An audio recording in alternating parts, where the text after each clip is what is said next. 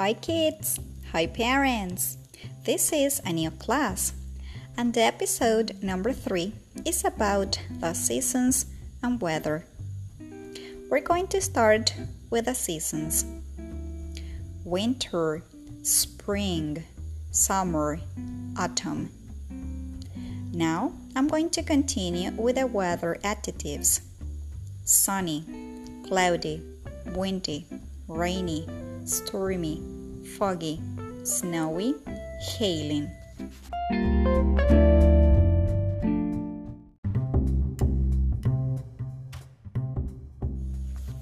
Now you have to repeat after me winter, spring, summer,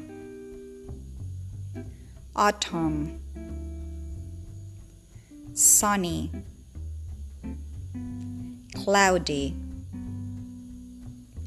windy, rainy, stormy, foggy, snowy, hailing.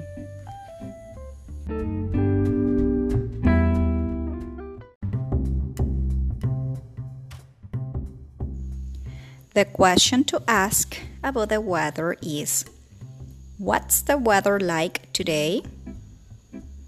We can answer It's cloudy and rainy. Also, you can ask about yesterday's weather. What was the weather like yesterday?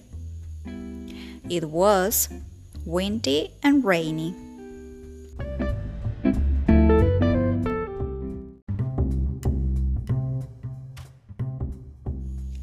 To practice more the vocabulary about the weather, you can make the example question to the kids. Point the different pictures in the handout. Well, this is all for the episode number three Seasons and Weather. See you next class. Goodbye.